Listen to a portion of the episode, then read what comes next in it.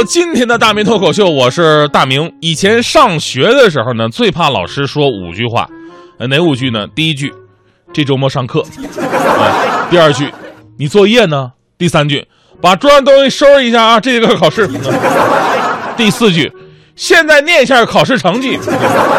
第五句就是，明天是交学费的最后一天了。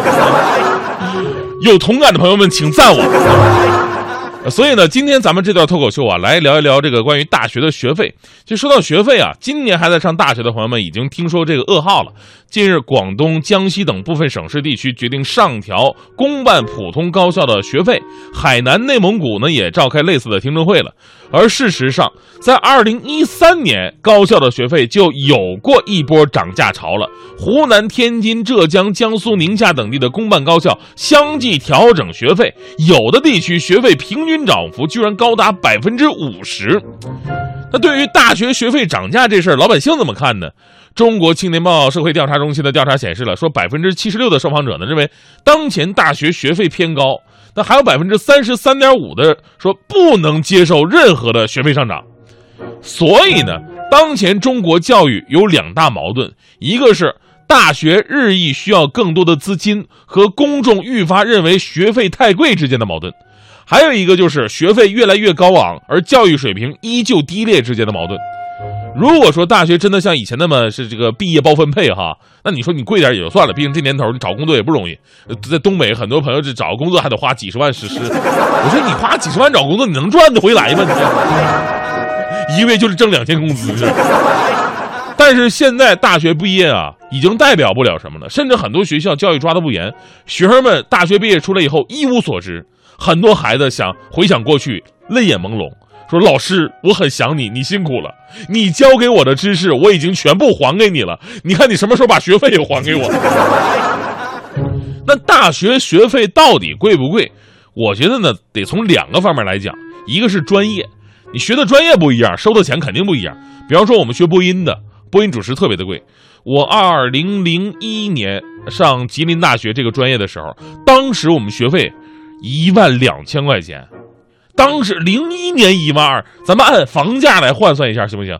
零一年北京房价不到五千块钱，现在已经五万了。那一年零一年一万二，相当于现在的十二万了，你知道吧？看来我上的也算是贵族学校，但实际上我们那是待遇一丁点都不贵族，还比别人贱很多。你比方说同届学历史的，一年就两千多块钱，不仅学费上，人到最后一。最后一半以上都保研了，而我们学主持那么高的学费，到现在转行了一半，到现在我们班还有卖保健品的，你知道吗？同学聚会的时候看见我们就说：“哎呀，做媒体的朋友啊，都亚健康，试试我们的产品吧。”最开始挺痛心的，我说：“同学，你这不白瞎你这学费了吗？白学了吗？”但后来想一下，也不白学，跟本专业差不太多，都是忽悠人嘛，反正是。这是从专业上来衡量的，其实有的专业真的没有必要这么贵。另外一个呢，就是每个家庭的经济条件不一样，对贵的界定也就不一样。比方说中中产啊，中产阶层的家庭来说呀，说国内大学学费显然不是贵的，还算是低廉的，不算什么大事儿。一个孩子参加高考，成绩出来之后发现是三本，他妈沉默了好久，最后拿出手机，拨打了他最要好的一个姐们的电话，说：“哎。”三姐，我跟你说啊，我们孩子啊只考了三本，要多出两万八的学费，以后不能再给你打五块钱的麻将了，咱只能打两块钱的了。所以呢，中产家庭不会太在乎学费的浮动，而对于有钱的人家呢，特别是有出国留学打算的，中国大学一年的学费可能还不如人家国外高校一门课程的费用，也都无所谓了。真正感受切肤之痛的是那些出身于农村或者小城镇工薪阶层的家庭的寒门学子。如果他们想跟大城市的孩子接受同样的高等教育，就要承受更大的生活压力。而且现在的大学啊，还是不能够对你的未来做出保证的。所以说，大学学费涨价，到底如何面对这个庞大群体的质疑和问责呢？有人说了，穷的话不是有助学金吗？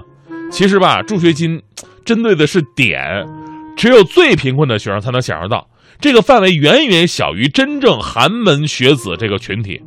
而国内各个学校的奖学金制度呢，关注的都是学习成绩。你考得好的话，哎，我给你奖学金；而不太考虑学生的实际需求。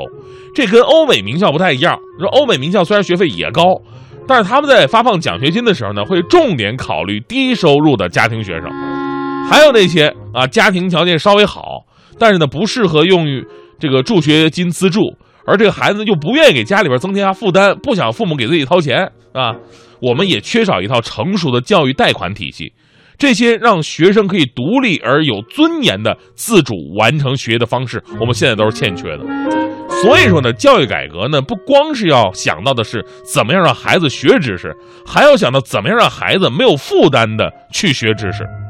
这个事儿呢，也应该让那些交着学费但是到处逃课的孩子们警醒一下。你看，这么多孩子想上学，但是呢，学费是一道坎儿。而你们呢，交了学费还不去上课？请问你们能互补一下行不行？而大学在这方面的管理也得严格一点。现在很多的学校的情况都是人可以不来，但是钱必须交。你说你跟小区物业有什么区别？所以呢，我建议哈，交学费也该用支付宝的方式，开学付款，上完课考完试出了成绩再确认收款，好评差评看最后的成绩是多少。最后说到学费这个话题呢，我就想起了我的辛酸往事啊。我小的时候呢，家里条件不是很好。其实咱们那一代人呢，小的时候家里都一般，是吧？那每次开学的时候，老师就说那句“明天就是交学费的最后一天了啊”，我都是心惊胆战的。我的父亲呢，为我的学费那时候真的是愁弯了腰。当时我小也懂事嘛，啊，穷人的孩子早当家嘛。为了帮父亲分担他的劳累，那时候天还没亮。我就偷偷的拉着我父亲准备好的瓜去集市帮他卖瓜。我看着集市的人渐渐多了，我也鼓足勇气学别人大声的吆喝：“卖瓜嘞，不甜不要钱，不甜不要钱嘞啊！”有一些人停下来了，用怀疑的眼神看着我。